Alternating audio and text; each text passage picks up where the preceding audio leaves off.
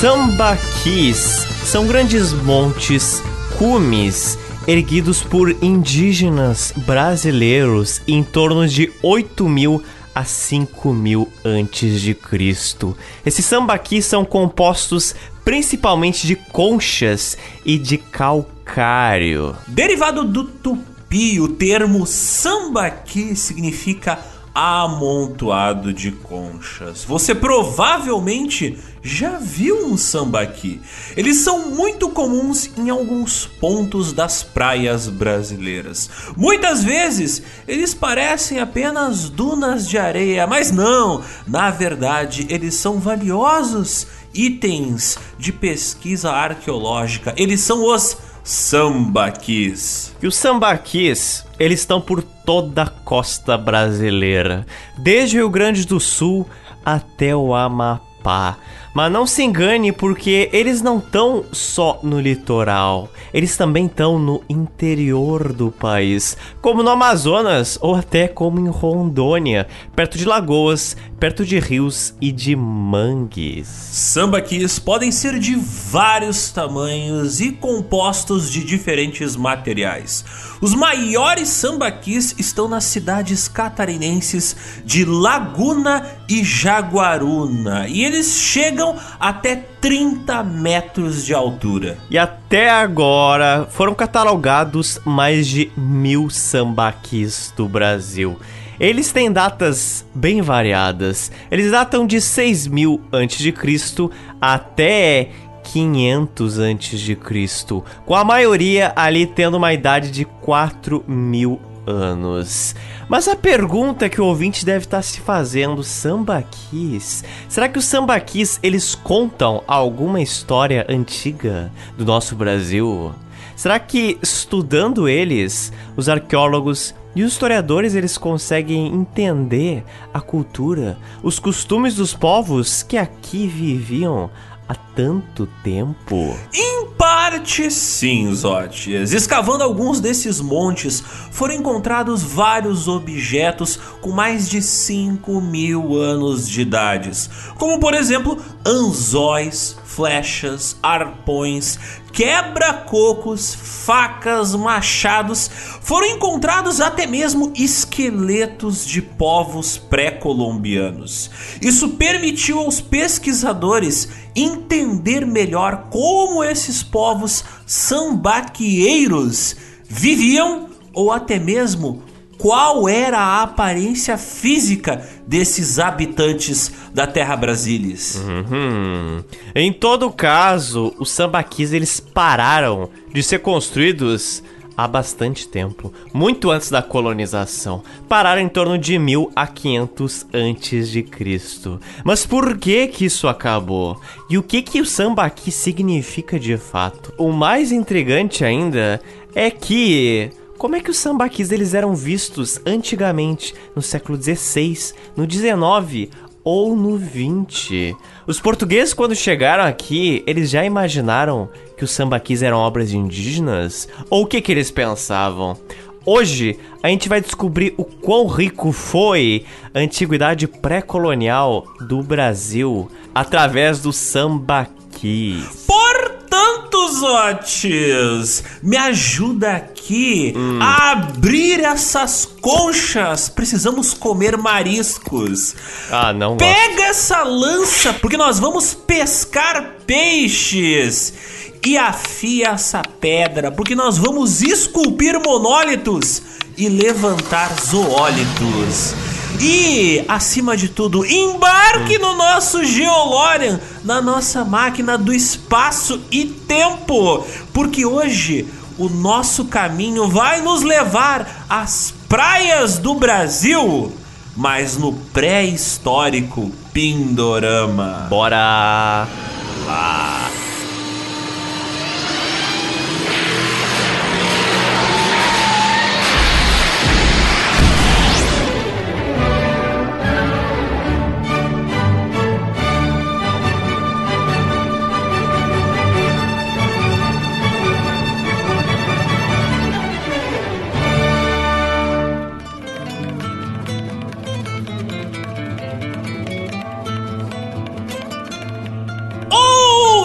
Ouvintes! Bem-vindos a mais uma edição do GeoPizza. O podcast quinzenal de histórias políticas atuais e atemporais. Afinal, toda história acaba em pizza. Meu nome é Alexander Demusso e ao meu lado, descamando peixes, está o digníssimo Rodrigo Zotes. E para esta belíssima edição foi utilizada uma rica variedade de fontes, o que só mostra que os sambaquis, embora sejam um tanto pouco conhecidos, popularmente, eles estão sendo bastante estudados no país. Primeiro de tudo, uma das principais fontes de pesquisa para esse episódio foi uma autora chamada Marília Oliveira Calazans, da USP, que fez uma dissertação de mestrado sobre os sambaquis e a forma como eles eram vistos no século XIX. Ela também fez um outro artigo sobre como os sambaquis eram vistos durante a época colonial. A dissertação que ela fez e que serviu de fonte pra gente se chama Sambaquis e a Arqueologia no século XIX. E o artigo que ela produziu se chama Sambaquis e Edifícios Coloniais uma proposta de musealização integrada. Além dessas fontes, tem muitas outras que a gente utilizou aqui que vai estar tá na postagem deste episódio desse podcast. Mas é super importante dizer que eu sempre quis fazer um episódio sobre o Samba Kiss, mas assim, eu nunca me sentia tão integrado ao assunto até eu ouvi um podcast que abriu as fronteiras do meu pensamento para isso. Esse é um podcast que eu sou muito fã, chamado Stratcast. E ele fez um episódio entrevistando a doutora Ximena Soares Vilagran, que ela é coordenadora do laboratório de microarqueologia. E ela explicou e resumiu de uma forma muito concisa o seu trabalho com sambaquis, que ela fez principalmente em Santa Catarina e no Espírito Santo. Então também já fica a dica, escutam Statcast, que ele é feito pelo Museu de Arqueologia da USP, o MAI. Olha só, que trabalho primoroso de pesquisa, meu caro Zotes. Você acha? Por isso mesmo, vale lembrar que para fazer toda essa pesquisa muito trabalhosa, para escrever roteiro, ler artigos para vocês, editar o podcast, não é nada fácil. Toma muito tempo. E todo esse trabalho só é possibilitado graças ao apoio dos nossos incríveis apoiadores do GeoPizza. São esses lindos aí. É graças a essas pessoas que nos apoiam com valores mensais, pequenos ou grandes, que ajudam a geoformar quinzenalmente este podcast através do PicPay, do Apoia-se ou do Patreon. Para quem mora fora do país, você consegue contribuir para a construção deste nosso pequeno amontoado de informações. Sem falar que também tem o nosso Pix, que é através do e-mail geopizza com três Z's arroba gmail.com. E ajudando o Gel, acontece algo muito impactante na sua vida. Sabia disso, Alexandre? Ah, sei sim. É, pois então você se torna parte de algo maior. Você se torna parte do Geoburgo.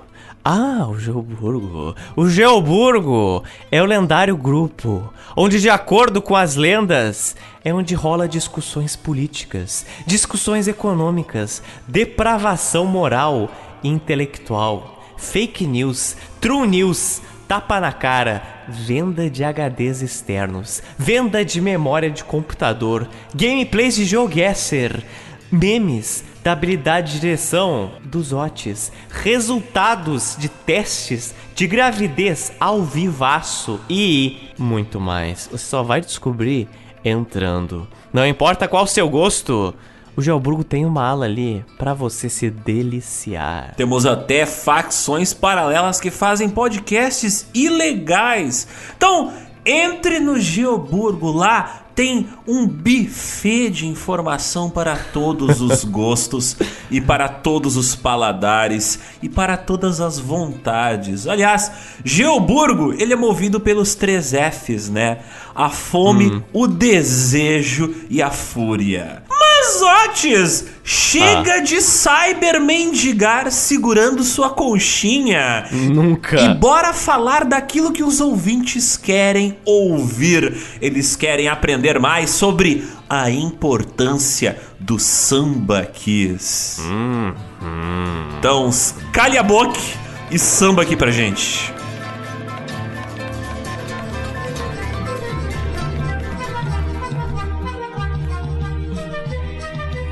Uma das coisas que eu acho mais interessante sobre o samba kiss é como eles ajudam a entender o processo de povoamento da nossa América do Sul.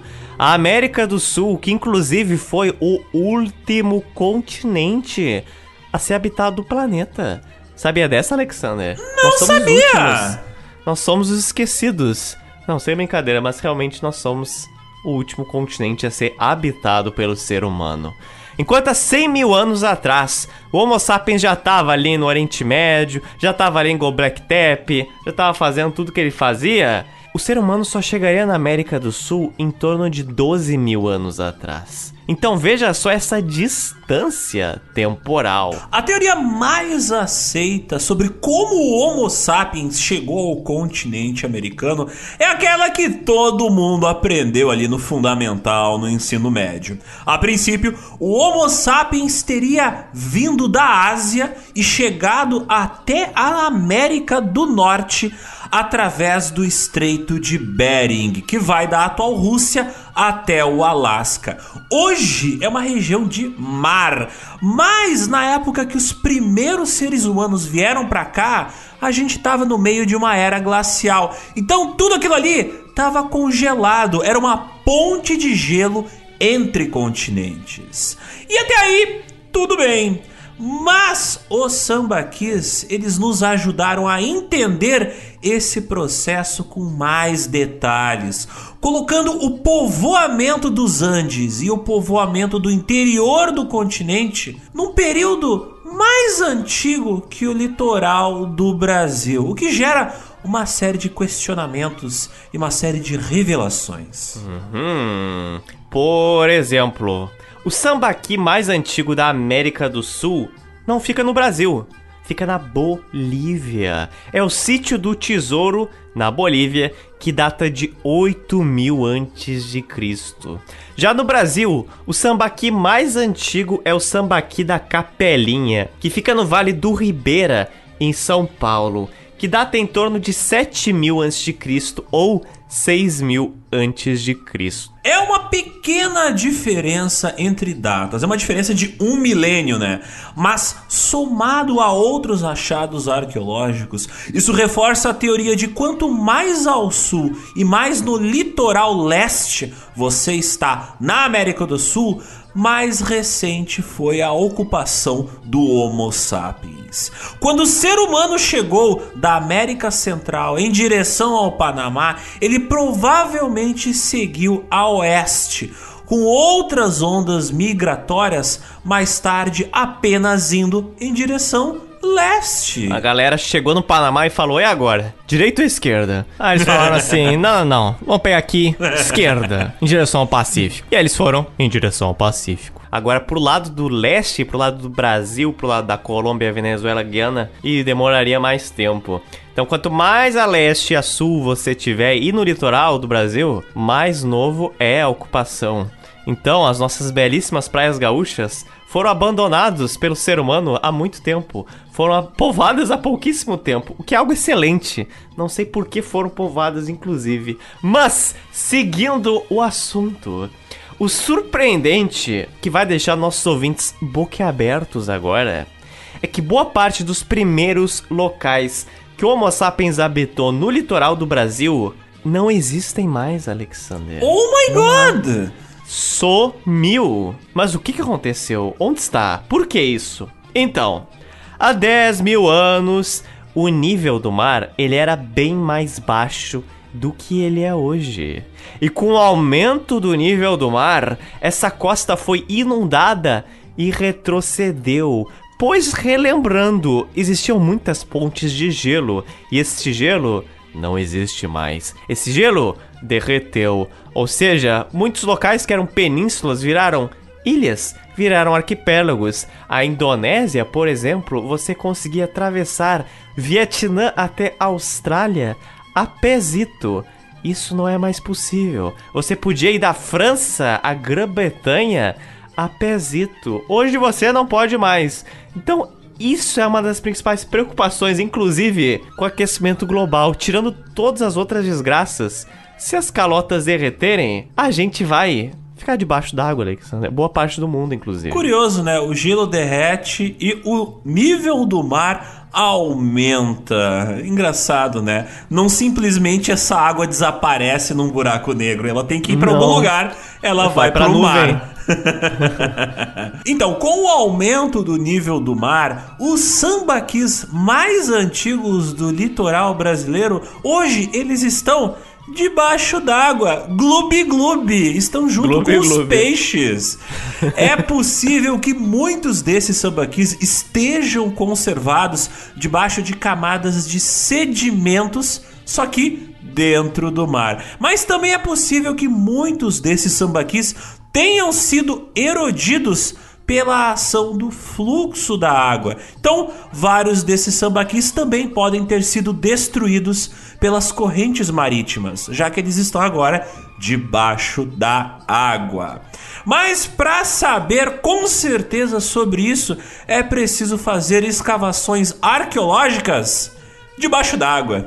Isso não é um processo nem um pouco barato, não é um processo nem um pouco rápido de se fazer. Nós, por exemplo, precisaríamos de drones aquáticos e eles são uma tecnologia cara. E como o Brasil tem uma dificuldade né, em investir em ciência, talvez várias das descobertas sobre esses sambaquis ainda vão demorar muito para chegar a gente. Então veja só, você olha para os morros da praia, você olha aquela coisa e pensa: "Uau!" Como, será que essa era a visão que indígenas brasileiros tinham há milênios? Não, provavelmente não era essa. provavelmente a praia era bem maior, mas questionamentos a se levar em conta. Embora a gente tenha comentado aqui que existem muitos sambaquis pro interior do Brasil, com perto de rios e lagos, nesta edição, como o nome já fala, que litoral pré-colonial, a gente vai falar mais do litoral. Até porque é a região que a gente mais tem registros e dados sobre os sambaquis. Uma leve consideração, tem sambaqui pro interior? Sim.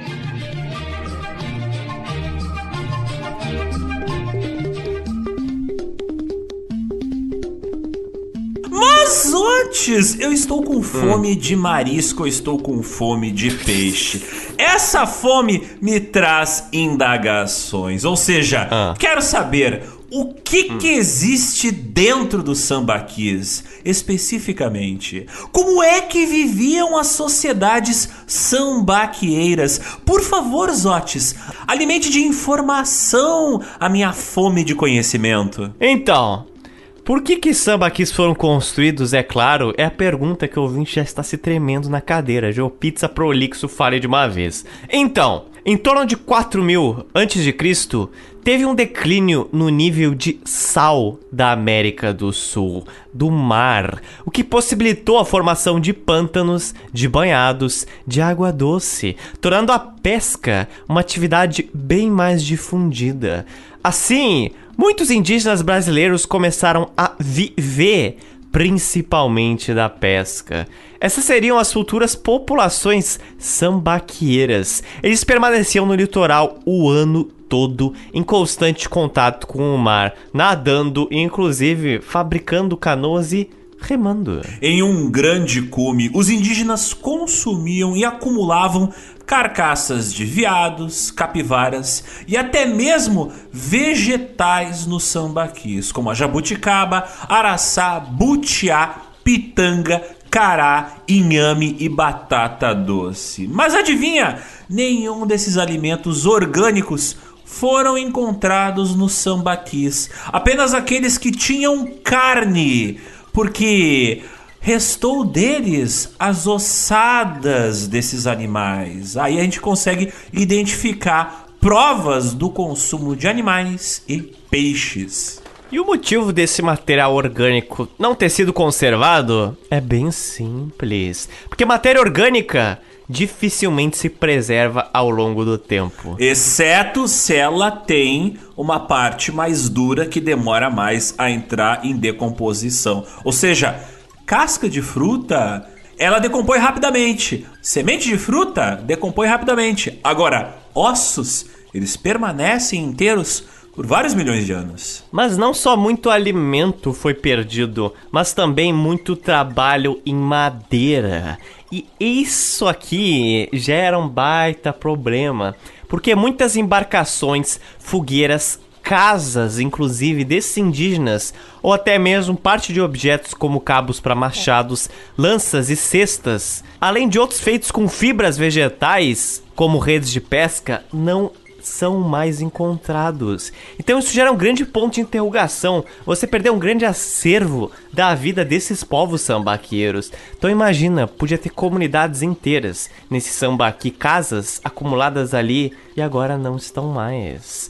E como muito desses objetos indígenas não chegaram até hoje, isso levanta muito questionamento de assim, como é que será que se dava a vida nesse litoral pré-colonial? Como é que eram as casas? Onde é que eram a área urbana, a área de convivência, a área populacional? E o que que era a área residencial de fato? Esse é o problema, é biodegradável. Aí para você tentar reconstruir essas possíveis cenários, você mandar por exemplo, um briefing para um ilustrador fazer assim, ó, desenho bonito o Brasil em 5000 a.C você tem poucas informações para construir uma vilazinha ou uma cidade. É complicado, meu filho. E as conchas, que eram os principais objetos utilizados ali na construção dos sambaquis, eles não contam nenhuma informação específica sobre o modo de vida dos povos sambaquieiros. As poucas conchas que nos contam alguma informação são aquelas espécies de molúsculos que não eram naturais da América do Sul, que migraram junto aos navios europeus para a costa brasileira. Elas são raríssimas no sambaquis, normalmente corroboram com a teoria de que, durante a época colonial, essa prática sambaquieira já tinha acabado há muito tempo. Mas sobrou muito objeto indígena no sambaqui. A maioria desses são em rochas ou são feitos de ossadas de outros animais. E graças a essas ossadas e essas pedras era fabricado lâminas de machado, quebra-coquinhos, amoladores, polidores, mãos de pilão, pesos de rede, raspadores, pontas de projétil, anzóis e pingentes. Tudo isso em pedra ou em ossos de animais. Para ter uma ideia, o que mais me surpreendeu disso foi quando encontrei um prato feito com osso de baleia em Santa Catarina. Isso encontrado em um sambaqui. Então, criatividade, meu filho. Pega os baleia, faça um prato. É um objeto resistente e não é tão biodegradável assim. Osso é leve. Imagino que seria o equivalente ao plástico para aquela época, né? Fácil de esculpir, leve de transportar. Então, prático para utilizar para fazer um prato ou de repente qualquer outro objeto do dia a dia. As esculturas feitas em pedra são chamadas de zoólitos e raramente são encontradas em osso. Nesse caso, são chamadas de zoósteos.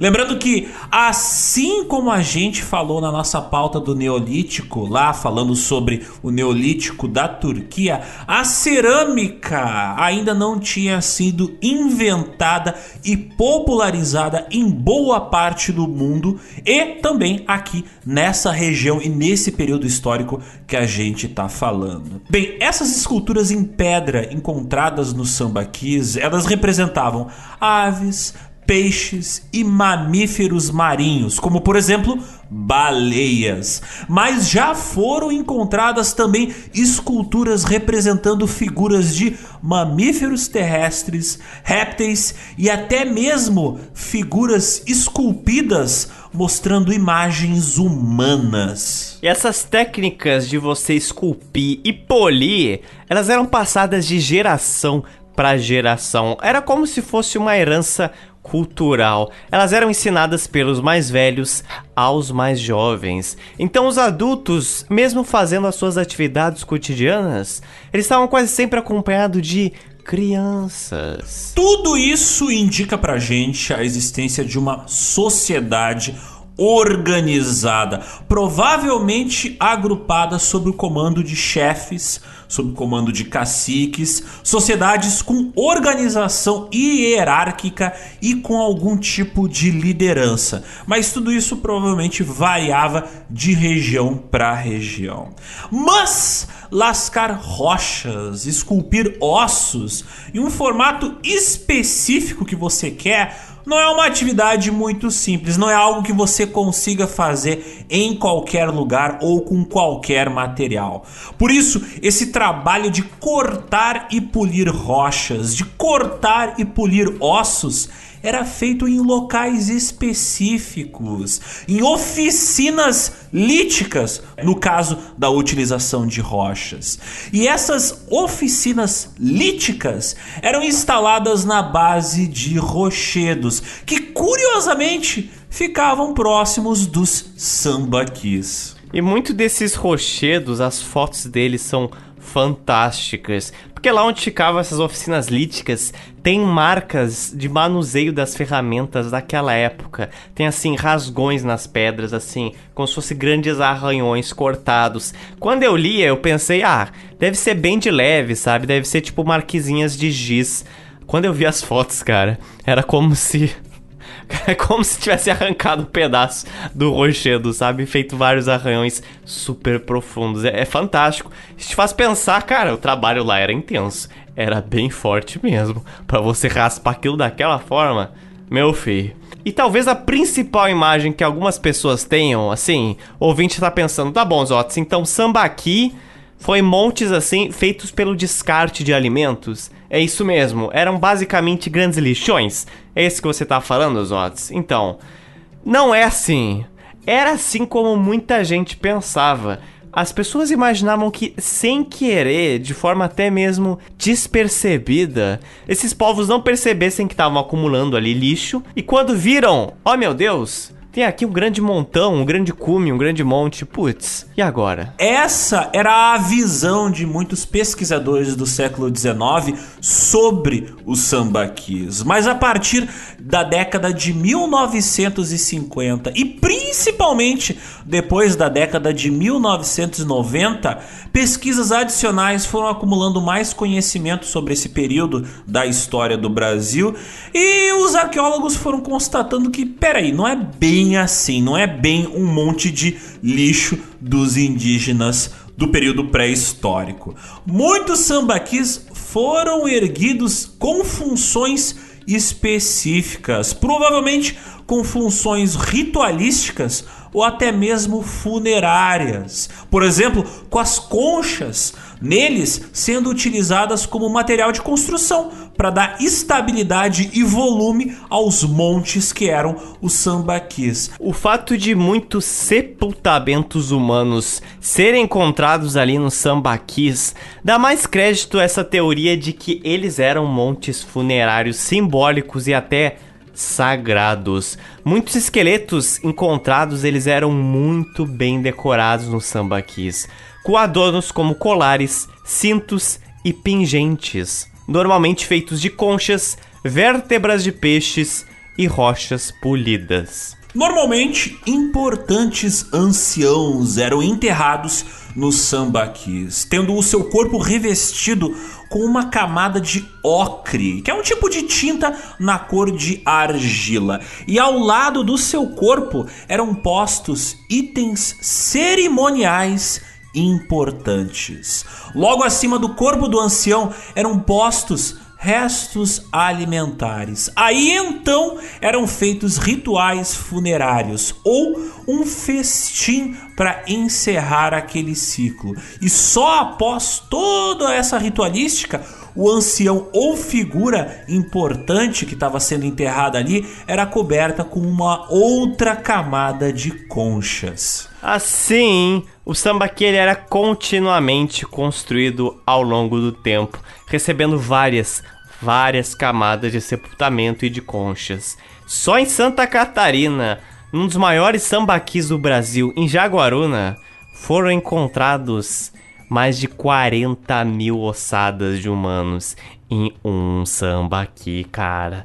É muita gente. Então veja só a dimensão disso. Imagina quantas pessoas viveram próximas dali e o quão importante foi aquele samba aqui para a população local. Provavelmente aquilo carregava um simbolismo muito grande. Não foi uma estrutura feita, ops, sem querer. Agora vou enterrar quase toda uma comunidade aqui. Não, eles foram criados para um propósito. 40 mil ossadas humanas no mesmo lugar, cara, isso indica uma religião complexa e rituais que eram passados de geração para geração ao longo de grandes períodos de tempo. Isso indica organização e costumes que eram passados de geração para geração. Mas os sepultamentos em sambaquis não eram todos iguais.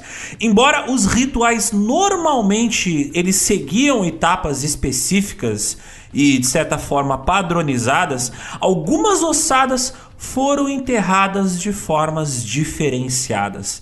Por exemplo, alguns indígenas foram enterrados com adornos, corantes vermelhos e utensílios. Porém, em outros casos, não, o que sugere uma possível hierarquização daquela sociedade. Tinha gente que era importante e era enterrada com itens de valor, digamos assim, e outras pessoas apenas eram enterradas assim, só o corpo e nada mais. E é a partir desses esqueletos que foi possível reconstruir como esses indígenas eles eram fisicamente. Como é que eles eram? Então, os homens tinham em torno de 1,60 metros de altura e as mulheres em torno de 1,50.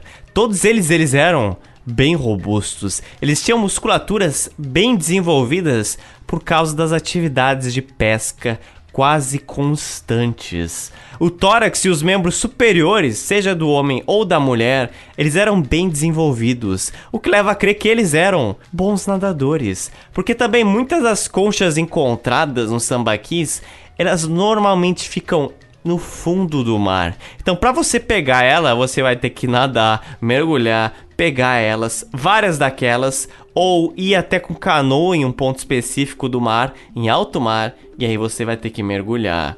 Então dá um trabalho fazer isso sim. E outra característica importante desses indígenas é o desgaste de algumas regiões da sua arcada dentária. E isso mostra que eles costumavam consumir alimentos bem mais duros do que hoje. Não era cru, mas não era cozido como agora. Até porque foram encontrados vários restos de fogueiras indicando que eles cozinhavam alimentos. Nessa época, em torno de 5 mil anos antes de Cristo, a expectativa média do brasileiro que vivia no litoral do Pindorama era aproximadamente 30 anos de idade. Mas isso não quer dizer que ninguém chegava aos seus 60 anos de idade. Claro que não. Mas as chances de você morrer por volta dos 30 anos de idade, bem, elas eram bem altas, né? As chances de você envelhecer eram baixas. Os sambaqueiros, eles não praticavam a agricultura e talvez nunca tenham usado o arco e flecha, utilizando para caçada principalmente armadilhas. E eles viviam em lugares elevados, normalmente próximos a lugares com fontes de água doce.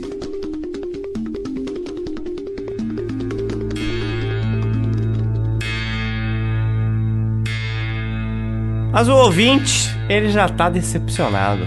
Ele tá pensando, Zotes e Alexander, vocês estão sendo meio vagos demais sobre os sambaquis. Que, que é tão difícil saber o motivo da construção dos sambaquis? Por que, que é tão difícil entender o que, que eles eram de fato. Eles eram locais cerimoniais, eles eram locais funerários, eles eram locais de festim, lixões. O que que era um sambaqui afinal de contas? Então, ele provavelmente era um pouco disso, tudo ao mesmo tempo.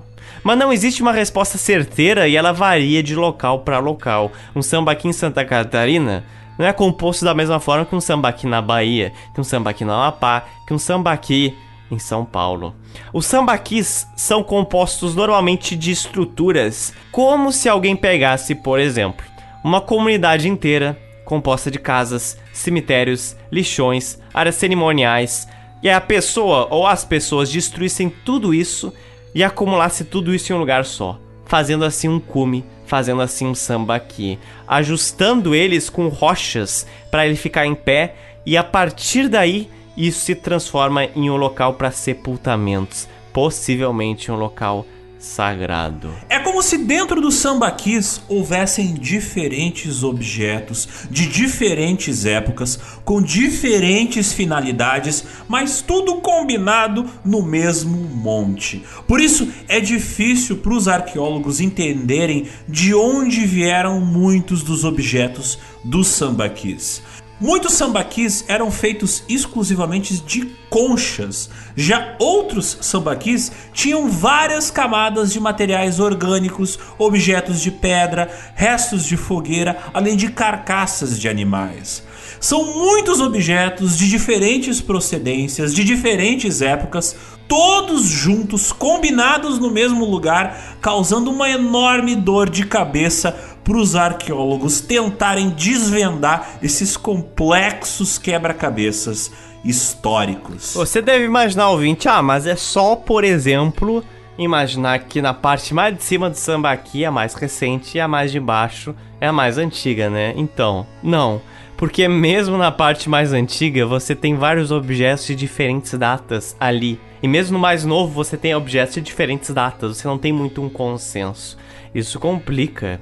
E para entender melhor a complexidade envolvida nesse estudo, vou dar um breve panorama de como é que se estuda o sambaquis. Primeiro você vai lá, chega no sambaqui, você pega pedaços dele, pode ser da base até lá em cima, e aí você coloca nessas amostras de sambaqui uma resina de poliéster. Aí esse pedaço de sambaqui vira uma rocha. E aí dessa rocha você corta ela, e faz uma lâmina, uma laminazinha que você olha no microscópio. No microscópio, você olha esse pedaço de sambaqui para ver o que mais se destaca. O que que são vestígios de peixe, o que que são vestígios de concha, o que que são vestígios de fogueiras, além de ter uma ideia da fauna da época. Esse estudo, inclusive, de itens microscópicos se chama micromorfologia. E nessa micromorfologia, muitos arqueólogos encontraram restos de fogueiras misturados no sambaqui. Até aí tudo bem, mas se liga só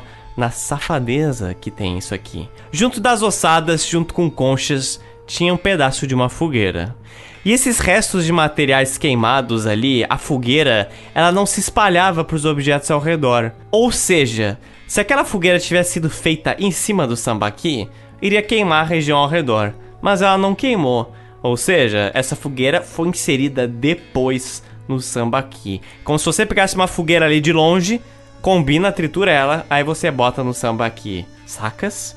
Mas tem outros casos de outros sambaquis que você encontra restos de fogueiras que foram feitos sim em cima de sambaquis, porque carbonizaram os objetos ao redor. Então você não tem muito consenso, não existe muita regra para você fazer um sambaqui, mas eles foram feitos de propósito para ou sepultamento humano ou para algo religioso. Talvez os dois, mesmo aqueles que não têm sepultamentos humanos. Então, como é que você faz para estudar um sambaqui e identificar a idade dessas estruturas? Estruturas essas feitas de tão diversos elementos. Bem, isso é bastante complicado. Os sambaquis, eles não são só resíduos, né? Não são apenas lixões, mas eles são o retrabalho de vários itens, incluindo restos de lixo daqueles povos que construíram os sambaquis.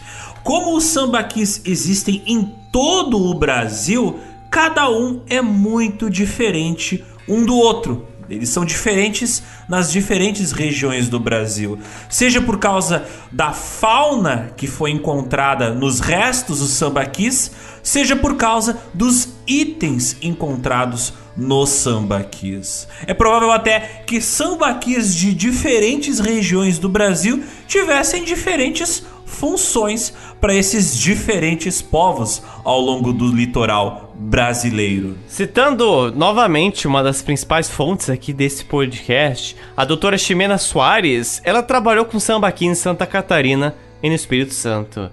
E em Santa Catarina, ela encontrou milhares de sepultamentos. Mas no Espírito Santo, ela não encontrou até agora nenhum. Mas ela encontrou um sambaqui feito quase exclusivamente feito de caranguejos. Então perceba só a diversidade. Muitos sambaquis grandes, eles possuem outros pequenos sambaquis em volta deles. Mas novamente, aqui permanece a dúvida. Esses sambaquis menores em volta do sambaqui maior, será que eles eram parte do sambaqui principal e depois o povo que construiu eles resolveu subdividir?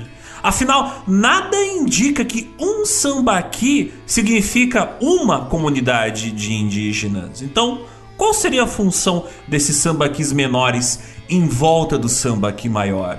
Talvez houvesse só uma grande comunidade que depois construiu cinco ou seis sambaquis, ou uma comunidade que gerou só um sambaqui. E existem várias interpretações de como é que começaram os sambaquis em vários locais do Brasil. Por exemplo, qual foi o momento start, o que começou a construção dos sambaquis?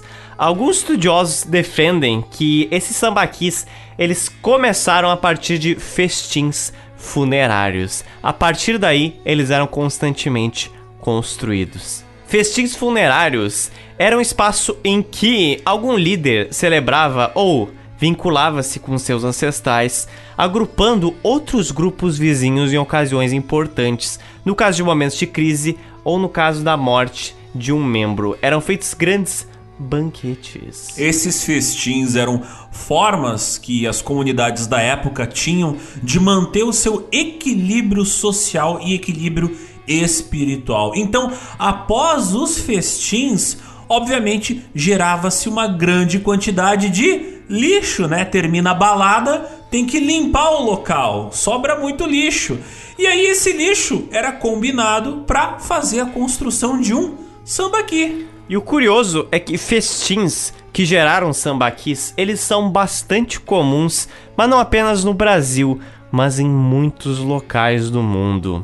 O exemplo de festim mais conhecido e estudado é o festim chamado de Potlatch, que é uma cerimônia realizada por grupos no sul do Alasca e no norte no Canadá. E esse festim ele existiu em grandes proporções até o século XIX. Embora ele ainda seja praticado por alguns povos, ele durou bastante tempo e ele foi registrado por uma diversidade de fontes. Os potlatch são grandes banquetes com características competitivas para ascensão social ou aquisição de privilégios de algum grupo. Entretanto, é óbvio que cada um desses festins tem suas particularidades específicas e não dá pra gente comparar os festins e o simbolismo dos festins da América do Norte com o simbolismo e a função dos festins da América do Sul. Mas fato é que festins que geravam sambaquis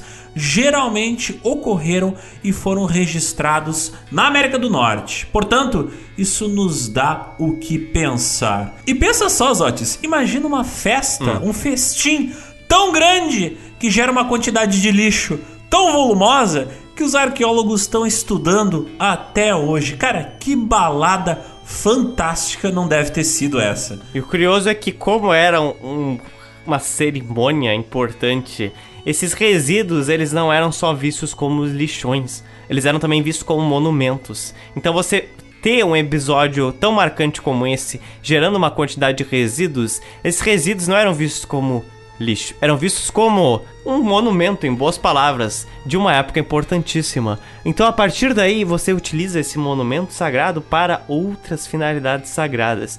Algo até bem curioso e inteligente. E muitos ouvintes devem pensar, então existem sambaquis no mundo todo existem montes de conchas no mundo todo? É isso mesmo, Geopits? É isso mesmo, sim. E logo a gente vai contar, a gente vai dar uma pincelada em algumas principais regiões que tem uma forma ou outra de sambaquis e o que ocorreu com eles.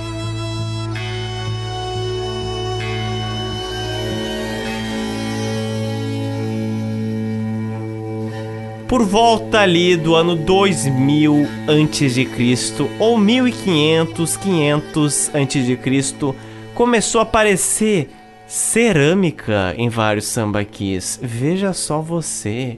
Inclusive sambaquis mais recentes no sul e no sudeste, eles são compostos quase exclusivamente de cerâmica. Mas aí entra um fator curioso.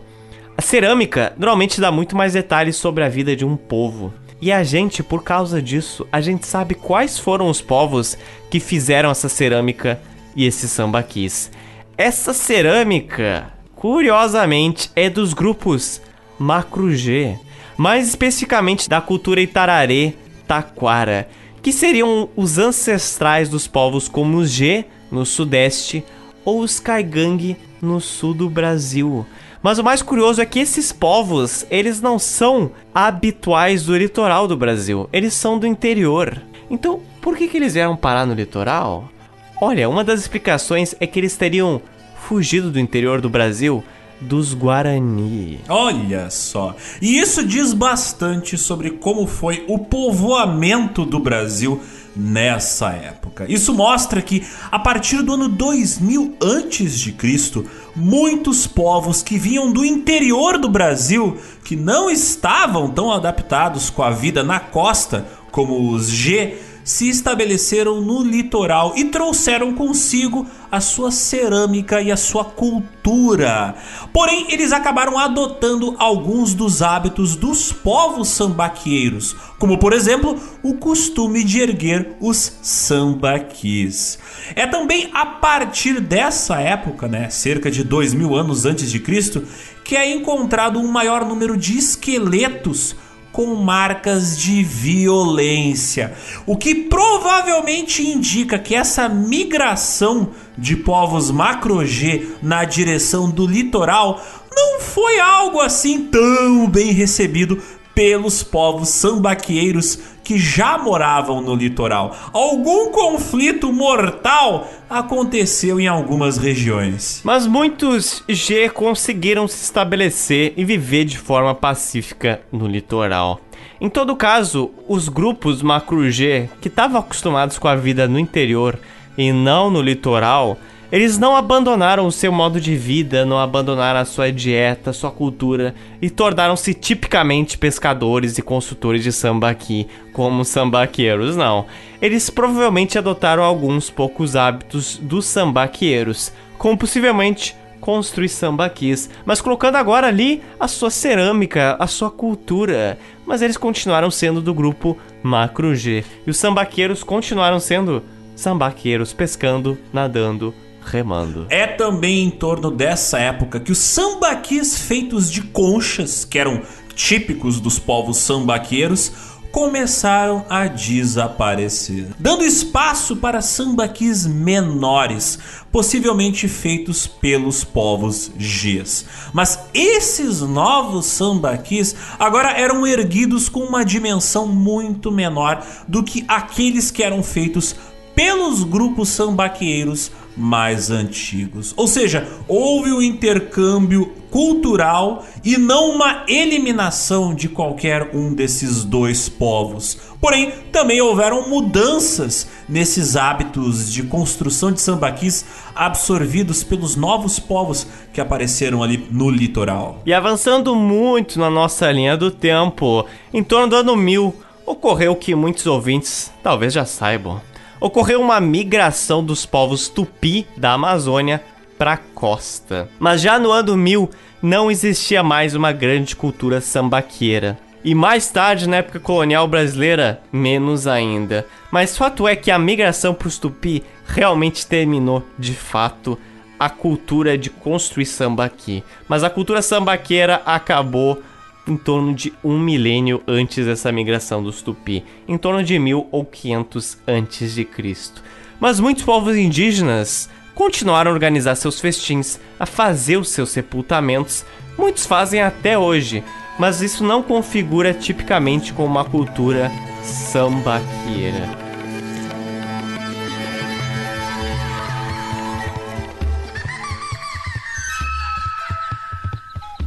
Mas, Otis, uma dúvida que sempre me vinha à mente é a seguinte: como é que os sambaquis eram vistos durante a época colonial?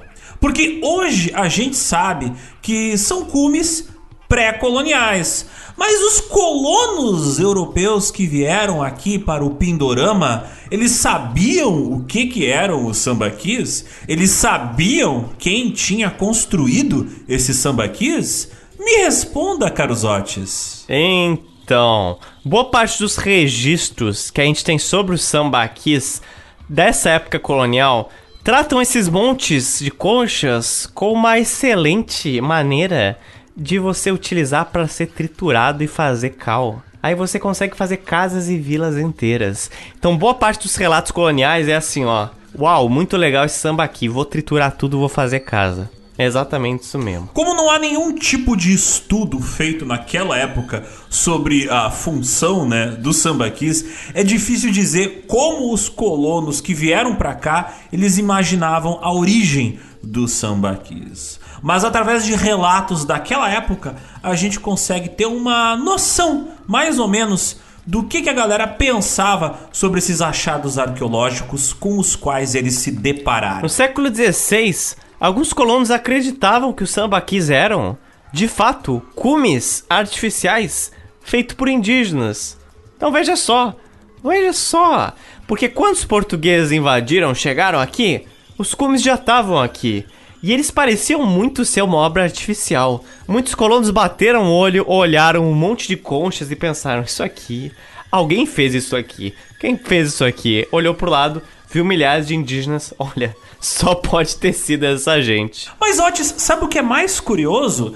É que hum. ao longo da passagem dos séculos regrediu a evolução do conhecimento dos europeus sobre o que eram os sambaquis. Por exemplo, foi só a partir do século XIX que se criou a ideia de que os sambaquis eles não eram construídos por indígenas. Eles eram, na verdade, cumes naturais, feitos pelo depósito de sedimentos do mar. Interessante, não? Isso diz muitas coisas. Normalmente a gente tem a visão super errônea que quanto mais antigo a gente vai no tempo, quanto mais a gente começa a estudar alguma ideia e filosofia mais antiga, mais atrasada, em grandes aspas, é o pensamento de alguém daquela época. Mas não é bem assim. No século XIX a gente sabe, e a gente nem vai se estender, mas o higienismo estava em alta e o número de indígenas que o Brasil tinha no século XIX tinha sido drasticamente reduzido em compensação ao século XVI. E muito esforço estava sendo feito naquela época, no século XIX, para reduzir qualquer tipo de característica indígena aqui no Brasil. Mas no século XVI, a presença indígena era muito, muito forte em todo o Brasil. Quem ouviu nossas edições do Ciclo do Ouro vai lembrar disso. Não que não houvesse uma tentativa de apagamento indígena no século XVI, é claro que tinha, mas ela era muito mais tímida porque a presença indígena era muito mais forte. Então, quando eles chegaram aqui e viram sambaquis e perceberam, uau, possivelmente isso é indígena. E depois de conversar com alguns indígenas que não tinham construído aqueles sambaquis, já que eram muito antigos, aquilo foi de fato confirmado. Mas no século XIX, com a institucionalização desse tipo de higienismo, começou uma negação de tudo que foi feito por indígenas, dizendo que não, aqueles indígenas estavam mentindo, não foram feitos por indígenas, aquilo ali foram sedimentos naturais. E os sambaquis no século XVI, eles estavam mais ligados, entretanto, mesmo sabendo alguns colonos que eram feitos por indígenas, eles acreditavam que era um grande lixão ou era um estoque de comida que os indígenas faziam e tinha sobrado. No Brasil, durante o período colonial,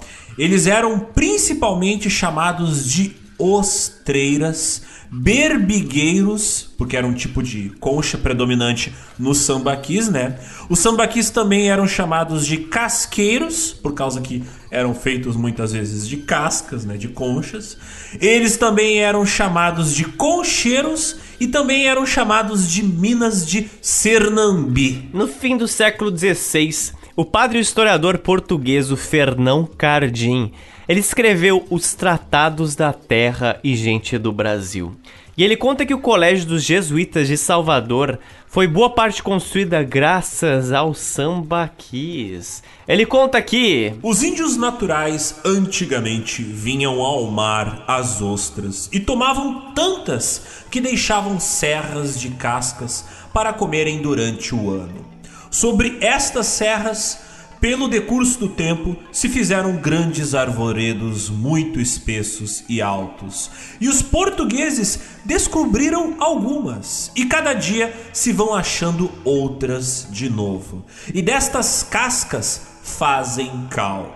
De um só monte se fez parte do Colégio da Bahia, os passos do governador e outros muitos edifícios, e ainda não há esgotado. Traduzindo aqui para o português contemporâneo, nosso amigo padre Fernão Cardim, ele está dizendo que essas montanhas de cascas, de conchas, elas eram utilizadas pelos portugueses, queimadas, né, as cascas, para a fabricação da cal, que nós já comentamos em episódios anteriores, que é um excelente material para construção civil. Então, muitos sambaquis encontrados pelos portugueses foram transformados em material de construção para os prédios coloniais. Outro padre historiador, o Frei Gaspar da Madre de Deus, descreveu séculos depois a exploração dos sambaquis na capitania de São Vicente, no litoral de São Paulo, e ele se e ele relacionou-os com a construção de prédios em toda a capitania.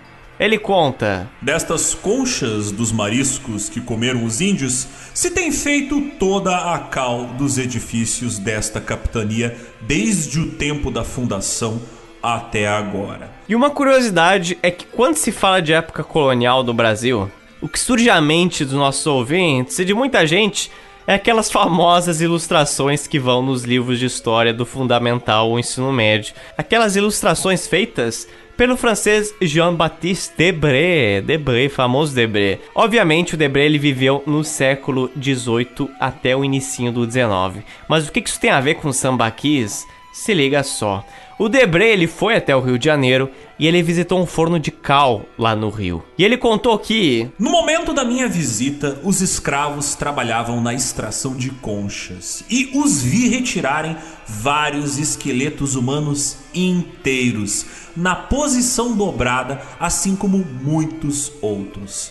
As conchas extraídas da conquiliosita são levadas ao mar e passam por uma lavagem, durante a qual se extrai e se joga na água todos os corpos estranhos que ali se encontram em machados, facas, restos de cerâmicas, ossos, etc. Então imagina quantos objetos pré-coloniais foram perdidos nesse século de extração para fazer cal. Nessa época, o Brasil também recebeu a visita do estrangeiro Auguste Saint-Hilaire, que inclusive apareceu bastante aqui na nossa edição onde a gente falou de Porto Alegre.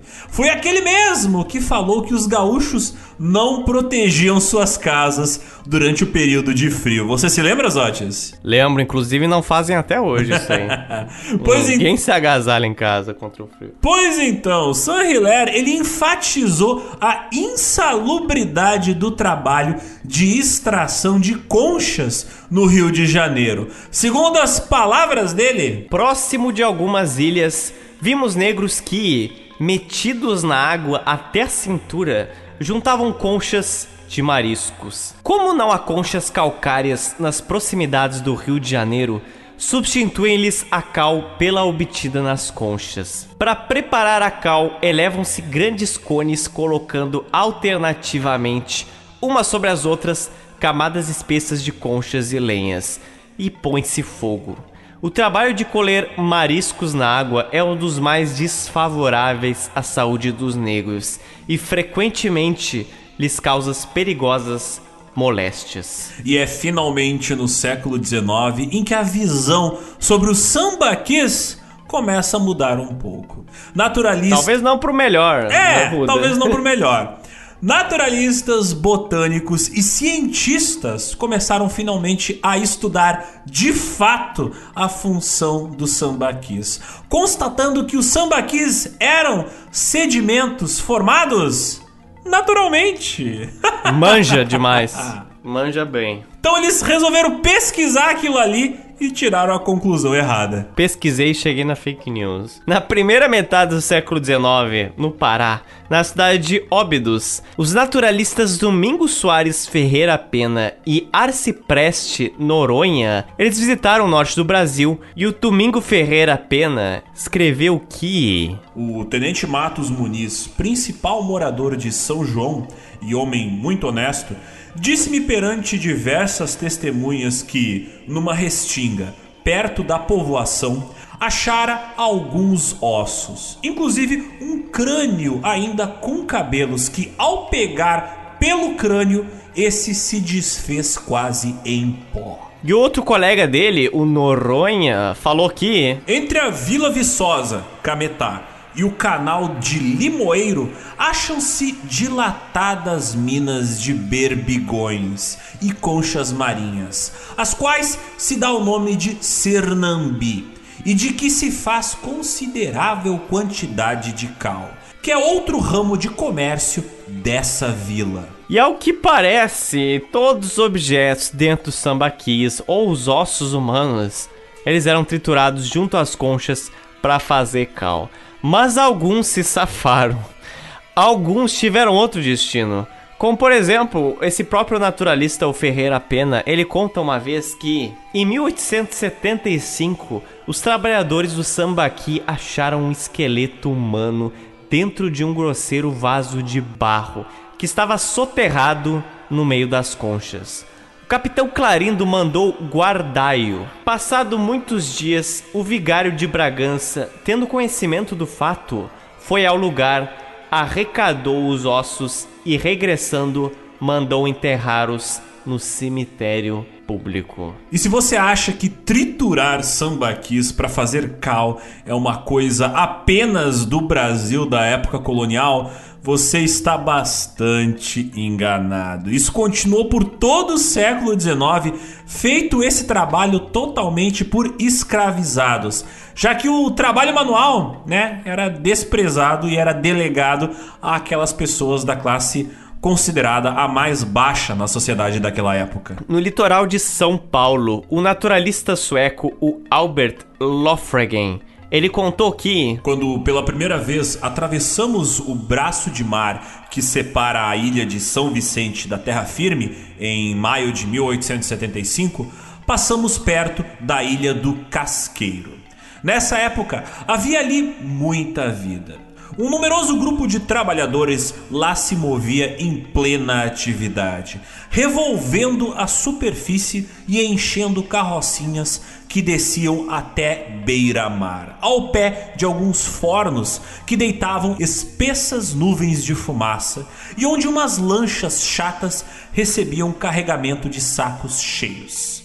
Admirados desse movimento industrial numa ilha pequena, perguntamos ao nosso companheiro: Que estabelecimento é aquele? É uma fábrica de cal, esclareceu-nos ele. De cal? replicamos. Essa ilha é então formada de uma rocha calcária? Não, respondeu. Extraem a cal das cascas de ostras de um grande sambaqui que cobre quase toda a ilha. E a partir de então, o Albert Logren continua. Cobre este sambaqui uma camada de excelente terra vegetal de 38 centímetros de espessura. Nesta camada foram encontrados vários cacos de telhas e de pratos de louça antiga portuguesa. A presença desses objetos relativamente modernos é sem dúvida devida ao estabelecimento de algum rancho para o descanso dos trabalhadores ocupados na extração das cascas para a fábrica de cal, da qual ainda existem vestígios a cerca de 200 metros de distância, na encosta do morro do lado de oeste. Ou seja, muitos sambaquis também têm objetos não pré-coloniais, mas coloniais, porque já que em muitos deles foram instalados oficinas de extração de cal.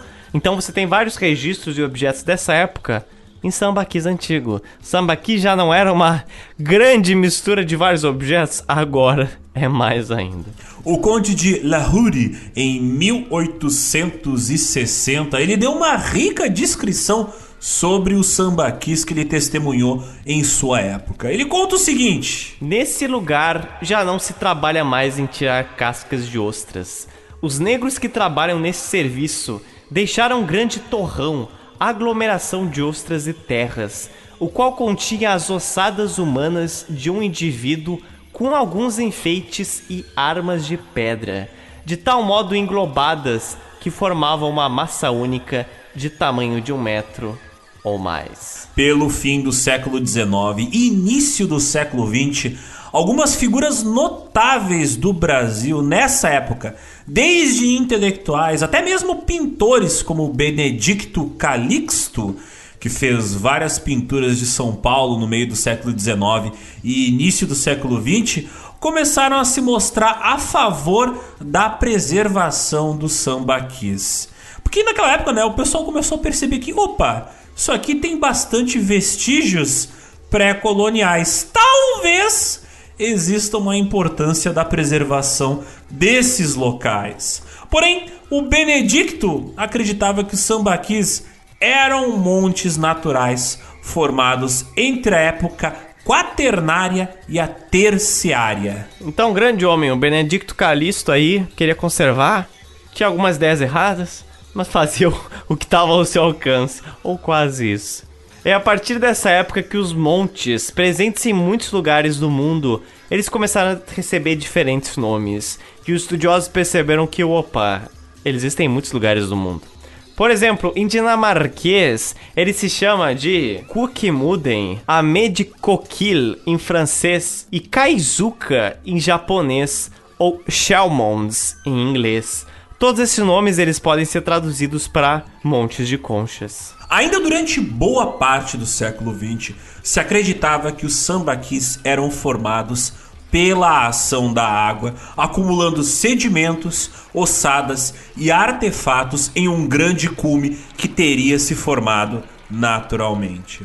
Porém, outros acreditavam que a grande quantidade de ossadas e objetos feitos por indígenas, como pontas de lanças encontradas em alguns sambaquis no início do século XX, apontavam que, na verdade, aqueles sambaquis talvez fossem o resultado de uma grande enchente que acabou afogando a galera e preservando resquícios de suas ocupações, de suas moradias.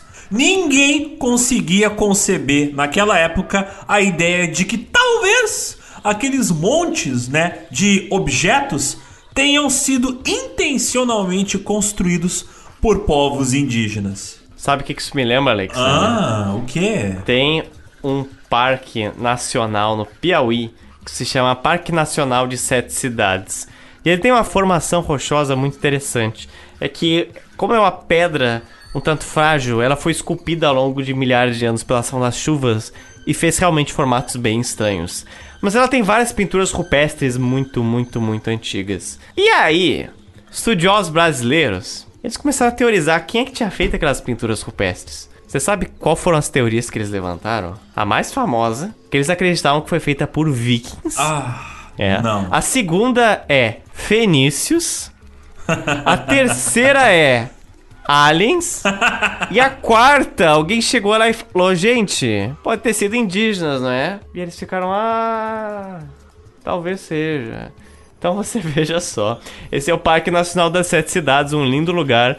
Mas esse conflito de estudiosos só me per fez perceber que, cara, como é que pode? O cara me olha pra, Fe pra Fenícia, me olha pro Líbano, em vez de olhar pro Brasil, né? Mas isso aí não é uma exceção, Zotes. Existem, por exemplo, rochas ali, na formações naturais, esculpidas pela natureza, de fato, no litoral do Rio de Janeiro, que até hoje a galera diz: não, isso aí tem indícios da presença Ah, de fenícios. isso aí me deixa presença de vikings. da cabeça. E eu fico olhando assim, ó. Chineses. Primeiro, não é. Segundo, não é aliens. Terceiro, se tem indício de alguma coisa, é indício de indígenas, meu querido. Mas, o que que eu vou falar? Galera olha pras nuvens e vê discos voadores, vê macarronada, vê porquinhos com asas, vai olhar pra pedra no formato de um elefante e vai dizer: "Não, foi um foi um viking desocupado que veio até aqui e esculpiu essa pedra inteira". E pra voltar rapidão, ele não deixou nenhum resquício aqui, viking. Só pedra. Só a pedra. Claro. Só pedra. Só pedra.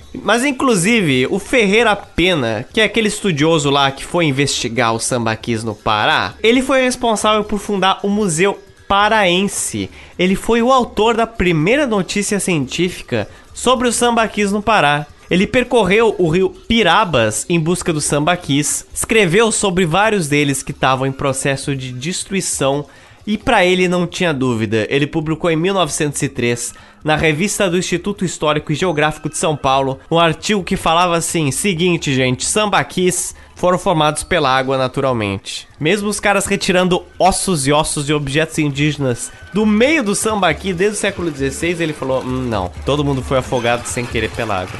Foi isso aí.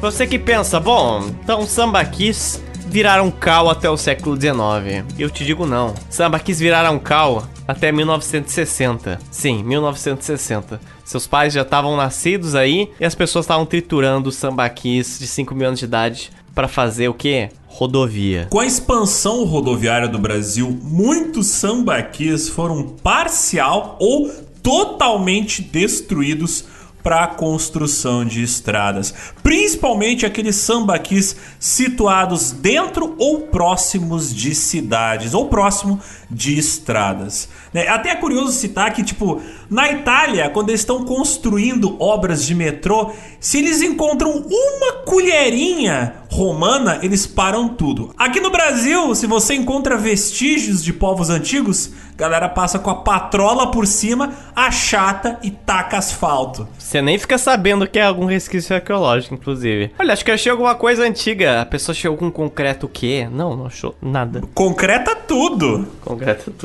Mas voltando ao Brasil, Zotes, quando é que os sambaquis finalmente foram reconhecidos como algo que deveria ser preservado? Eu te pergunto. Então, os sambaquis no Brasil só foram reconhecidos como patrimônio histórico em julho de 1960.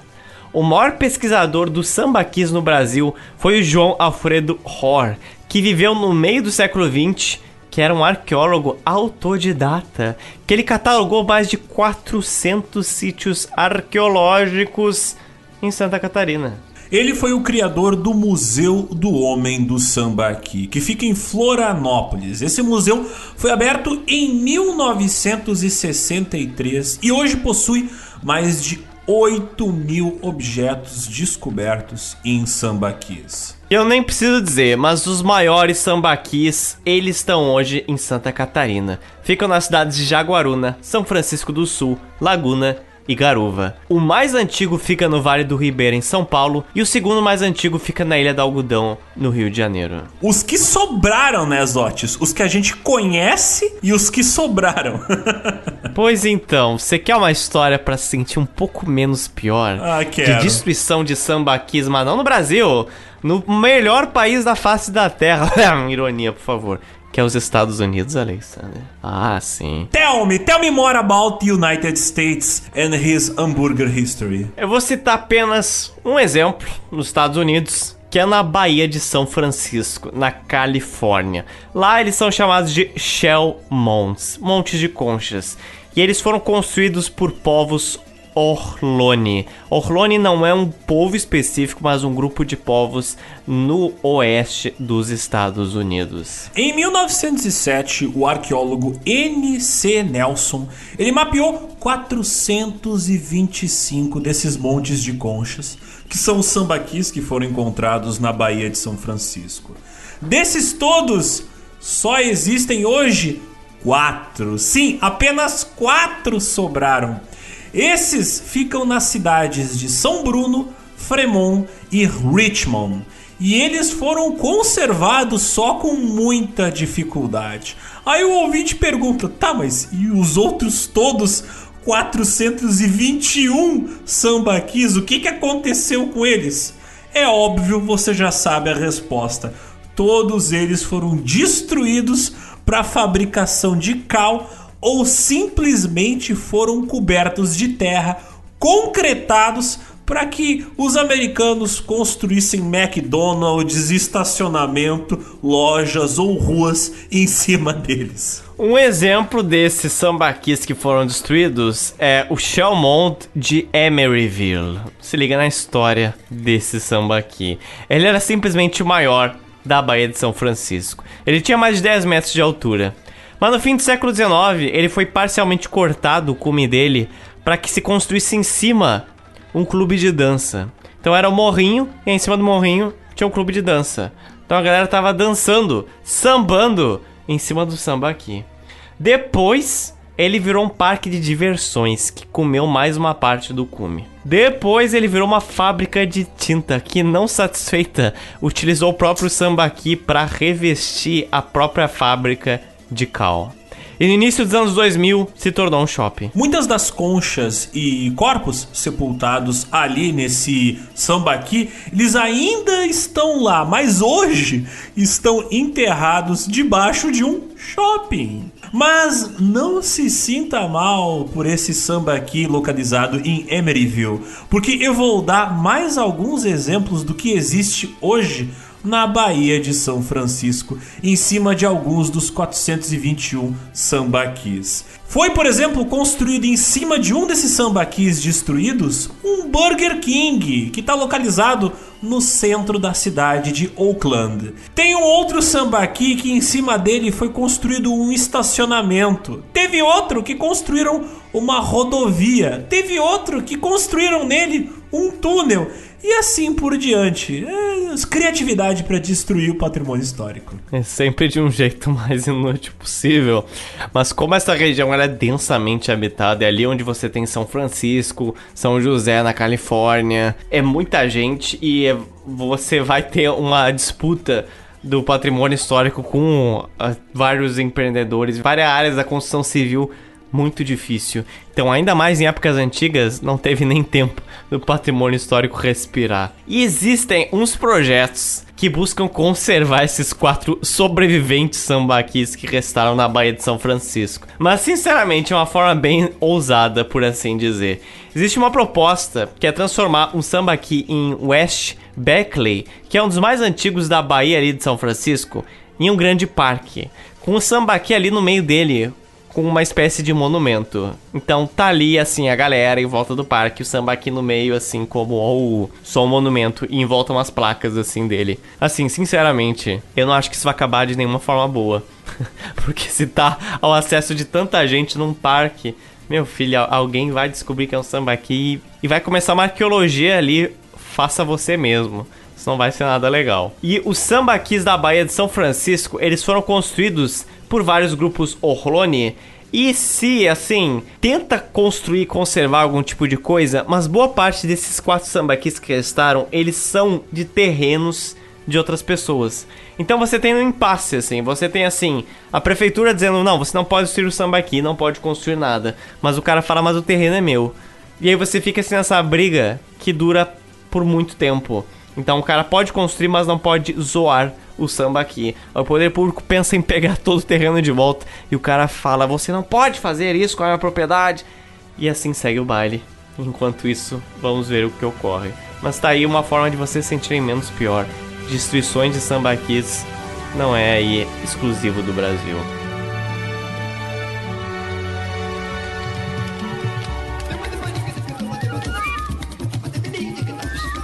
Dicas culturais, Otis.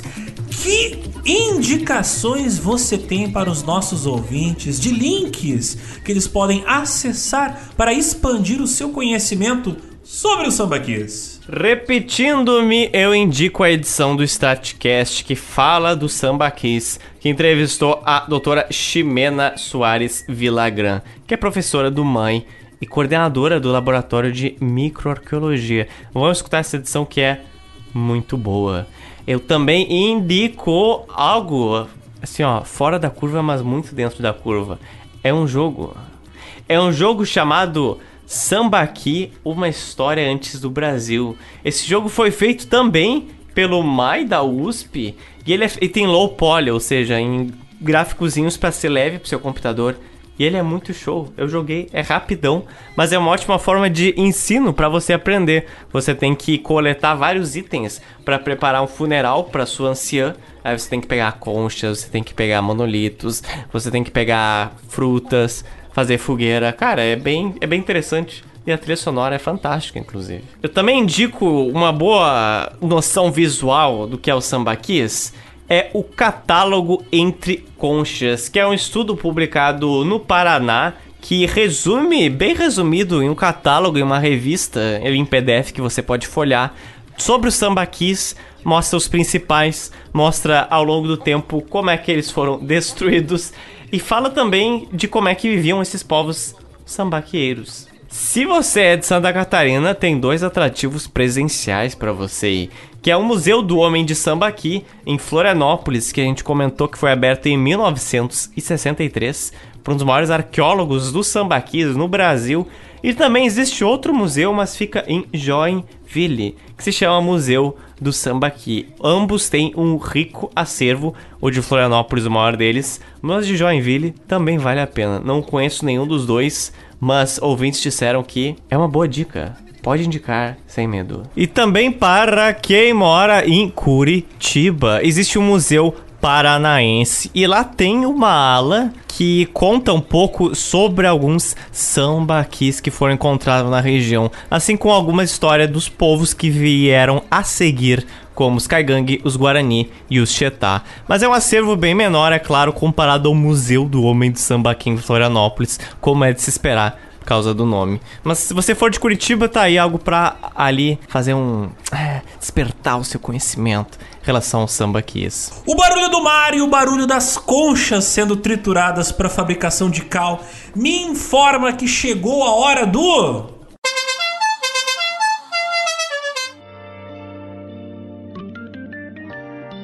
Chamando na tele. Os recadinhos dos nossos ouvintes. Meu caro Zotes, que mensagens escritas na preda os nossos ouvintes enviaram nesta quinzena? No Twitter, o usuário que se chama Rodrigo, mas não o Hilbert. É impressionante o, os nicknames que nós temos no Twitter. É Me chama a atenção imensa. a quantidade de Rodrigos que existe. É uma raça que não presta sendo bem sincero. Mas, enfim, o Rodrigo, mas não o Hilbert, ele conta que uma possível tradução para Zimbabwe Glass Trade seriam contas, como as de um terço ou a de um abaco. A origem dos termos em português é controversa. Beads no inglês tem mais a ver com algo religioso, mas ainda assim, conta acaba sendo uma aproximação razoável. E eu até comentei que conta era até os termos que alguns portugueses utilizavam na época, né, para se referir às contas do Império de Monomotapa. Mas que contas, quando eu falo contas, eu penso assim em uma comanda, entendeu? Eu falo contas, eu penso em panelinha do buffet que você pega ali no restaurante, para mim aquilo é uma conta. É que conta é um termo muito antigo para miçanga. Pois então, aí que complica a cabeça. Eu não falei conta para as pessoas acharem que era uma tábua ou algo assim. Mas essa é uma possível tradução. E o Rodrigo ele também só faz um acréscimo que, pensando no uso cotidiano, consigo imaginar aqueles porta-moedas com molas que os cobradores de lotação usavam antigamente. Só que nesse caso, são as contas amarradas num cordão. O gesto é bem semelhante. E aí com essa, com esse relato ele desbloqueou uma memória do meu cérebro que eu jamais lembraria se alguém não me falasse. Então eu Zimbábue restaurando minhas memórias de cobrador de ônibus. E você, Zotti, está ligado aqueles evangélicos ou religiosos chatos que batem na tua porta para poder dizer Entrem na nossa religião! Então, os ouvintes do GeoPizza eles resolveram se transformar nesse tipo de religioso. Eles agora estão batendo na porta da cara, batendo na cara das pessoas para exigir que elas comecem a ouvir o nosso podcast. Inclusive Justo. fizeram uma foto, fotografaram a imagem de dois divulgadores da palavra deste podcast. Tem ali um stand com mapinhas, logos adesivos do GeoPizza. Tem até a Geopiroga, que é o nosso barco aqui do GeoPizza. Tem você vestindo a camiseta do Flamengo, que você Não, é flamenguista. Calma aí. Vamos, vamos, é uma vamos belíssima foto onde dois evangélicos do GeoPizza, um deles fala: "Tem um minuto para ouvir a palavra do GeoPizza". E aí o outro geoapoiador ou geoevangélico fala: virando um apoiador e chamando novos membros você pode ganhar um macaco. E não é pirâmide! É uma montagem, ok? Ninguém não é uma fez foto. isso ao vivo. É uma montagem de uma foto que o Felipe fez. E aí eles. Cara, é uma montagem muito boa, porque são duas pessoas entregando panfletos. Aí tem um standzinho, como se fosse banca de revista. Aí fala assim: Último episódio, Zimbábue. Penúltimo, Cidades Nosso Tempo. Aí tem ali embaixo a Geostore, que é o nosso spoiler do que estará para vir em 2022. E aí tem os nossos memes. E um desses memes eu com a camiseta do Flamengo. E isso que você omitiu, porque você é parcial, ok? Você toma lados nessa história. Tem uma foto que é o Alexander com a camiseta do Vasco, tá bom? E tá escrito alguma coisa ali que eu não consigo enxergar porque a resolução está baixíssima. Mas eu prefiro não saber o que está escrito ali. Mas tá aí. Zots, flamenguista e Alexander Vasco. É o Vasco. E falando em consumo, eu preciso ler aqui alguns tweets. O arroba MT Nascimento, ele comentou no Twitter. Nada como três horinhas do GeoPizza para esquentar as cinco horinhas do xadrez verbal de manhã.